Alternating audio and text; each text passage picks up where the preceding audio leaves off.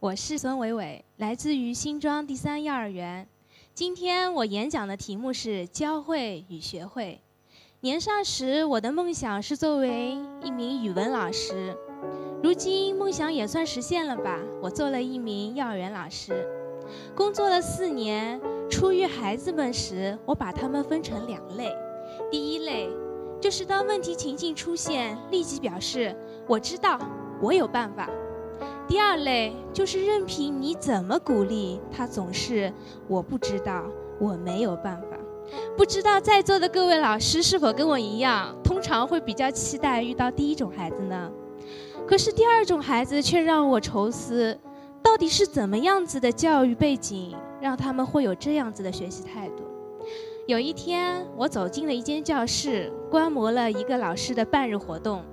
显然，这是一位非常认真的、勤恳的老师，因为在半日活动中，他把孩子们的学习生活安排得井井有条。甚至当我离开那间教室的时候，耳朵里还在回响着他的嘱咐：“哎，不能这么做，要这样这样，你听明白了吗？”我当时若有所思地离开了那间教室，走进了另外一间。我看到了一个完全不一样的情景：一个男孩拿着一个浆糊罐，他对着老师说：“老师，它快干了，没办法涂了。”老师摊了摊手，温柔地说：“宝贝，你想想办法，我没有多余的。”男孩嘟囔着嘴，摆弄了一会儿，随后去了水池边，将浆糊罐里灌了点水。搅拌了一下，涂抹匀之后，大声地朝着他的老师说：“老师，我涂好啦！”当时老师只说了一句话：“你看，动动脑筋，你就能解决事情。”我突然恍然大悟：“你看，如果经常是习惯于老师教会的孩子，遇到困难势必会没办法。”如果经常习惯孩子自己动脑筋，遇到了问题也会凝神静气地想办法。我想，这大概就是教会与学会最大的不同了。于是，要创造条件让孩子自己学会，变成了我的教育追求。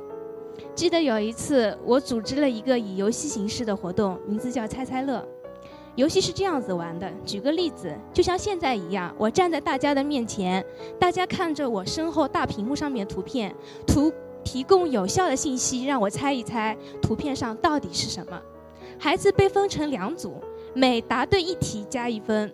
当时的主题是我是中国人，我告诉孩子们，所有的图片都是和中国有关系的。好，游戏开始，第一幅图片牡丹花，孩子很聪明。一上来就说：“这是一朵花，第一个字是母。”孩子不费吹灰之力就猜出来了。可是我宣布不得分。我提醒他们，想要猜对，不能出示和答案有关的字，而且你要提供图片上他们最明显的特征。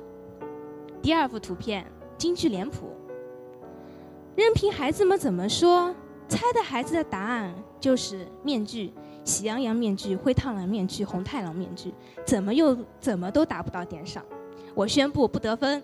我提醒他们，想要猜对，你提你的信息一定要让别人听得清楚、听得明白。比如这个东西是干嘛用的？它的形状是什么？懵懵懂懂的他们，在我提醒下，好像学会了怎么样子的玩法。几轮之后，他们终于会了。他们看到长城会说：“这是中国最长的城墙。”看到熊猫会说：“这是中国的国宝。”看到习近平，他们会说：“这个男人是中国的国家主席。”课后，我的同事问我：“你为什么不一开始就把规则说清楚呢？这样孩子就能猜得很准确，而且游戏也能顺利的进行啊。”可是我反问。为什么要说清楚呢？这个游戏的价值不就是在玩中学吗？这个游戏不仅能提供给孩子学会的机会，而且还包含着我对他们的期许。孩子是可以专注的，是从错误中寻找到正确的玩法的。如果一个课堂里面老师都明说完全没有留白，那么我的心意便会落空。所以有时候我甘愿不教会孩子，因为我坚信，在学会的课堂里面，孩子获得的是良好的学习态度，提升的是专注的思维品质。老师们，如果我们是真的在意孩子们长久的发展，那么此刻课堂里面的慢节奏，那又有何妨呢？当然，不可否认。在放任孩子自主学习的过程中，有一些必须要由老师来教会。记得那是一个下午，我的孩子们在念儿歌。这时候，豆豆的奶奶突然提前来接他。我说：“豆豆，你可以回家了。”只见豆豆跑到我的面前，对我说：“孙老师再见。”转了一个身。对着众多的孩子们说：“小朋友们再见。”众多的孩子们很高兴地挥了挥手，说：“豆豆再见。”当时班中有一个实习生，他问我：“孙老师，你是怎么做到让他们这么有礼貌的？”我骄傲地告诉他们：“我教会的。”这是我暂时的感悟，未来我还有一条很长的路要走。